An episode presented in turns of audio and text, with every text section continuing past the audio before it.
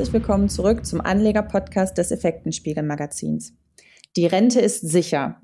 So sagte es der damalige Arbeitsminister Norbert Blüm von der CDU erstmals im Wahlkampf 1986. Und seitdem ist eigentlich kaum ein Thema so heiß diskutiert. Nicht nur in Wahljahren. Und es wird immer wieder eine grundlegende Rentenreform gefordert. Und über die Rentenfrage möchte ich heute mit unserer CEO Frau Weidmann sprechen. Hallo, Frau Weidmann. Hallo. Frau Weidmann, wir müssen immer länger arbeiten, höhere Beiträge zahlen und bekommen am Ende trotzdem immer weniger raus. Und gerade meine Generation sorgt sich daher ernsthaft um die Rente. Und jetzt ist schon von einer Anhebung des Rentenalters auf 69 oder 70 Jahre die Rede. Und da fragt man sich ja schon, ob man die Rente überhaupt noch erleben wird und wie sicher die Rente wirklich ist. Also die Fragen Ihrer Generation, Frau Krüger, sind durchaus berechtigt. Ich kann das wirklich gut verstehen. Schon deshalb, wenn man bedenkt, dass Anfang der 60er Jahre, der 1960er Jahre noch sechs Beitragszahler für einen Altersrentner gearbeitet haben oder gesorgt haben, dann sind es aktuell nur noch zwei. Nach Angaben der deutschen Rentenversicherung denkt man das also weiter. Äh, dann wird es problematisch. Die Schraube dreht sich und zwar sehr schnell, denn jetzt kommen ja die sogenannte Babyboom-Generation, also die Jahrgänge 55, 1955 bis 1965 in Rente. Und da wird sich das Verhältnis noch einmal deutlich verschlechtern trotz stufenweiser Erhöhung des Rentenalters von 65 auf 67 Jahre. Ab 2031 geht ja dann auch der erste echte 67er Rentner abschlagsfrei in den Ruhestand. Ja, äh, sofern er ihn dann erleben wird, muss man leider sagen, denn schon heute verstirbt knapp jeder sechste Deutsche vor Erreichen des Renteneintrittsalters, wie die aktuellen Zahlen der Bundesregierung zeigen. Und im Jahr 2019 waren knapp 19,8 Prozent aller Verstorbenen jünger als 69 Jahre. Das glaubt man gar nicht. Und 17 Prozent erreichten nicht das 67. Lebensjahr. 14,4 Prozent nicht einmal ihren 65. Geburtstag. Trotzdem wird aber diskutiert, das Rentenalter nach 2031 auf bis zu 69 Jahre anzuheben und dass ihnen das Angst macht, äh, Frau Krüger, kann ich durchaus äh, nachvollziehen. Äh, um nochmal auf diese, dieses Eintrittsalter zu kommen, nach heutigem Stand würde dann also jeder fünfte Deutsche das Rentenalter nicht mehr erleben. Und selbst bei Erhöhung dieses Rentenalters ist die Rente in Deutschland keinesfalls mehr sicher, wie ganz viele Studien belegen. Und deshalb wünscht sich auch die Hälfte der Deutschen natürlich einen Neustart der Rentenpolitik. Was ja definitiv kein Wunder ist, nach dem, was Sie jetzt gerade auch gesagt haben. Denn für die, die das Rentenalter erreichen, reicht ja dann auch die Monatsrente meist hinten und vorne nicht.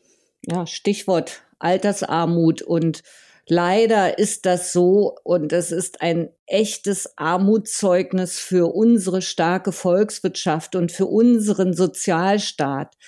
Männer bekommen heute im Durchschnitt 1187 Euro Rente monatlich, Frauen gerade mal 764 Euro.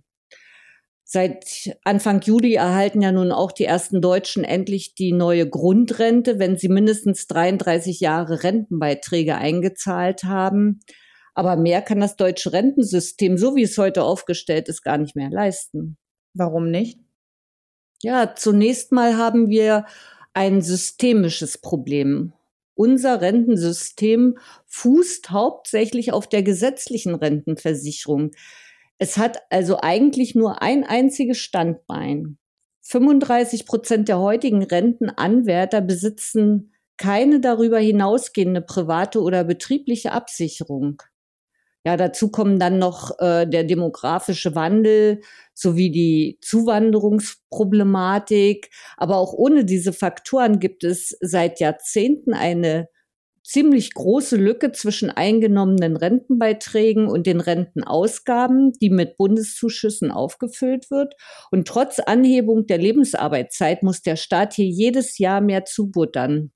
Im Journal und online haben wir hier interessante Statistiken mit Zahlen dazu.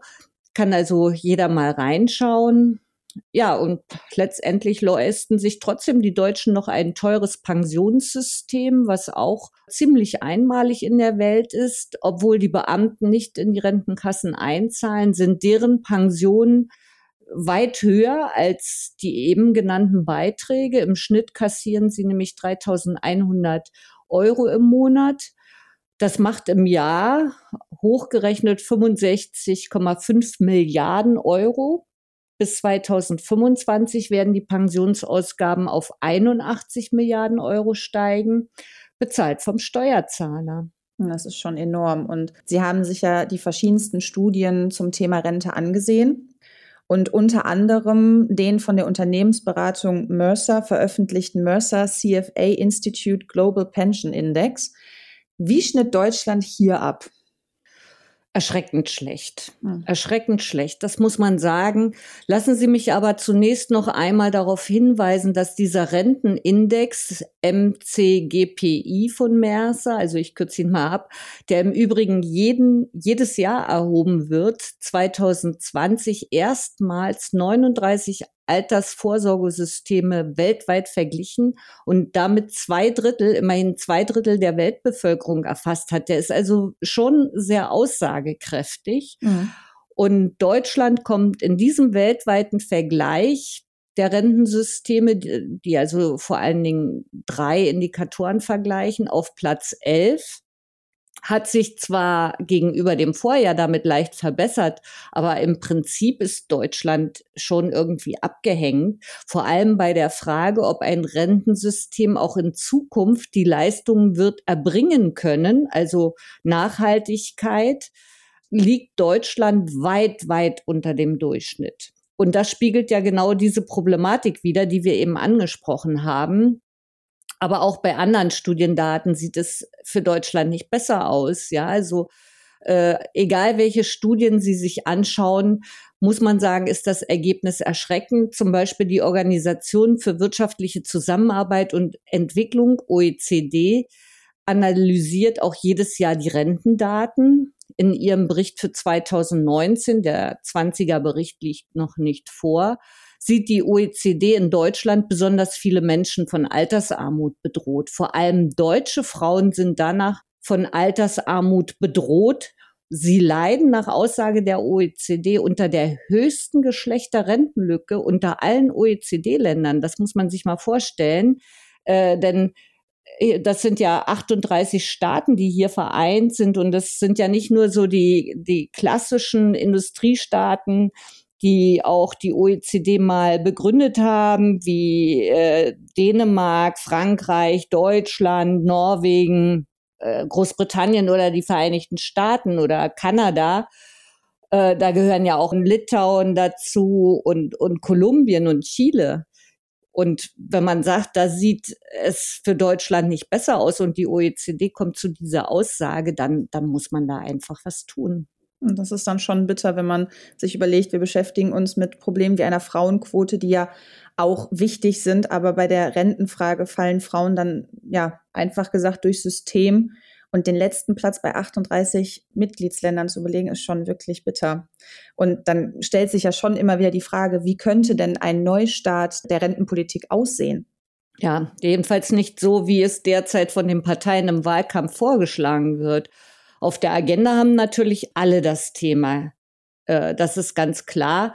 Nicht nur wegen der aktuell 21 Millionen Rentner in Deutschland, was ja schon eine relativ große Wählergruppe ist. Und wenn man sich die Wahlprogramme anschaut, dann ist ja da von der enkelfitten Rente über den Bürgerfonds bis hin zur Generationenrente äh, alles dabei. Das klingt zum Teil aber weniger ökonomisch, dafür viel mehr umso populistischer.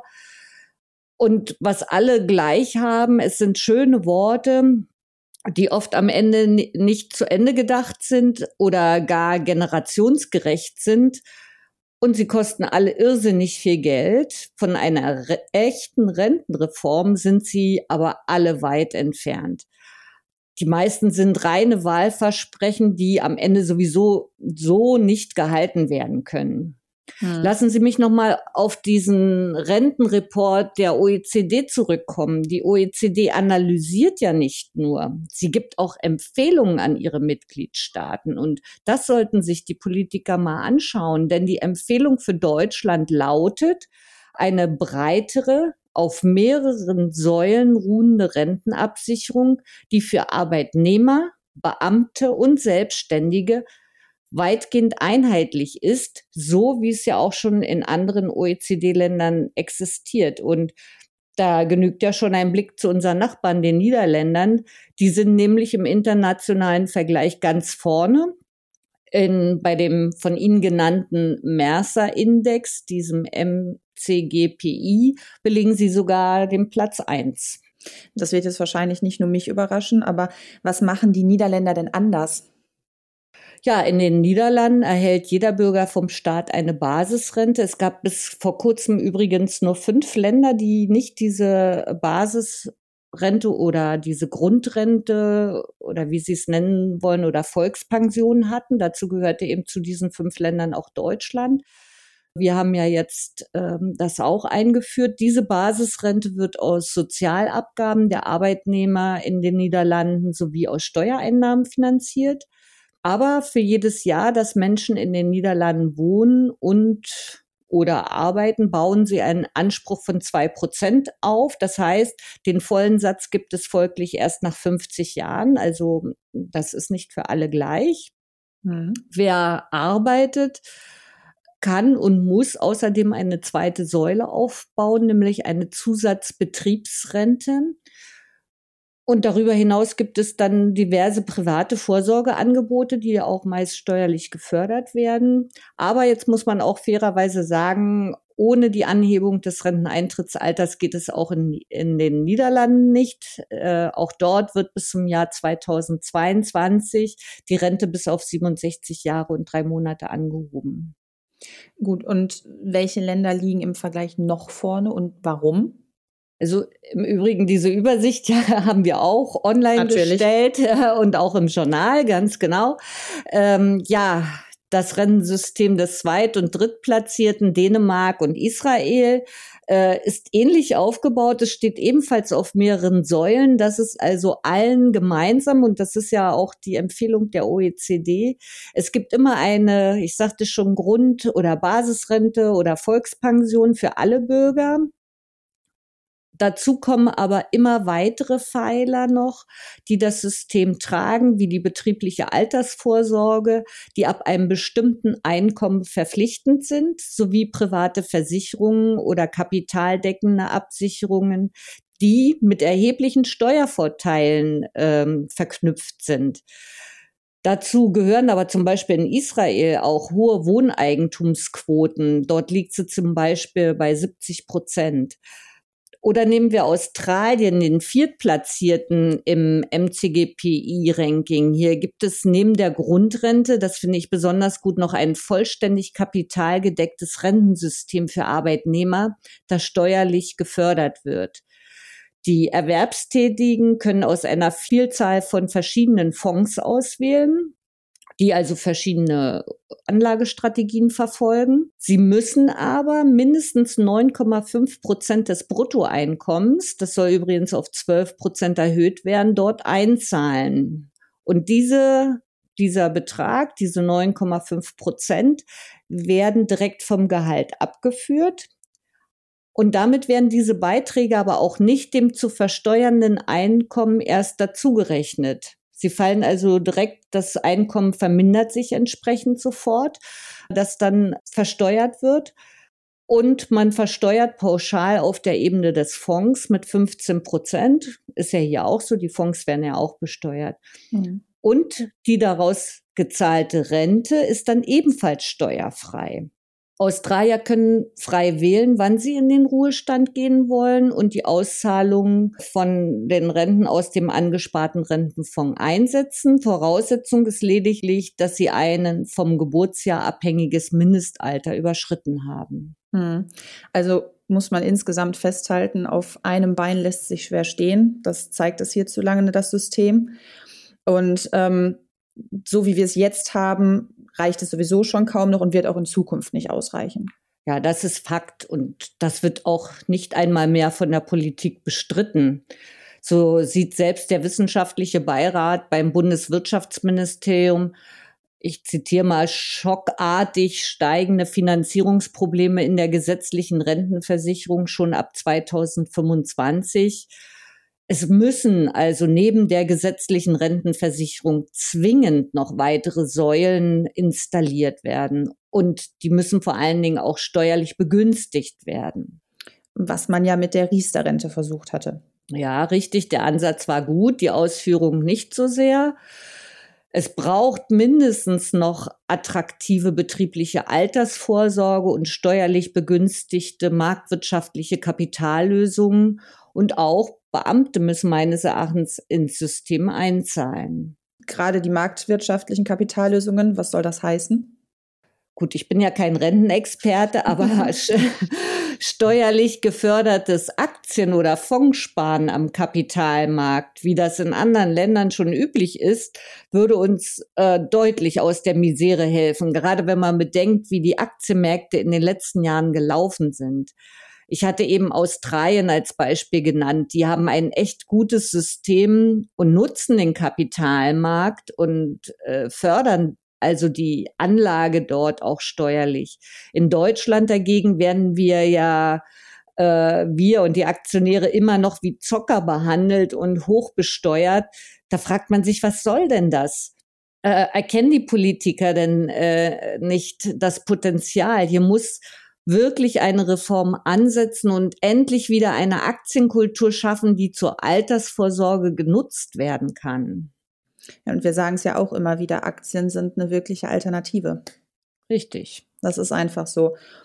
Dann danke ich Ihnen an dieser Stelle für das interessante Gespräch, Frau Weidmann, und für den Input, den wir natürlich wie immer auf unserer Homepage effekt-spiegel.com und in unserem Journal für euch aufgearbeitet haben ja, ich bedanke mich auch. Ich könnte sicherlich noch eine Menge dazu sagen und wir werden das Thema mit Sicherheit äh, in absehbarer Zeit nochmal aufgreifen, gerade weil es hier so interessante Analysen gibt und ja die Bundestagswahl vor der Tür steht und wir sehen werden, was wir im Ergebnis dann wirklich dort zu erwarten haben und die Politiker mal beim Bord nehmen. Auf jeden Fall. Und das ist ja auch ein Thema, was uns alle beschäftigt.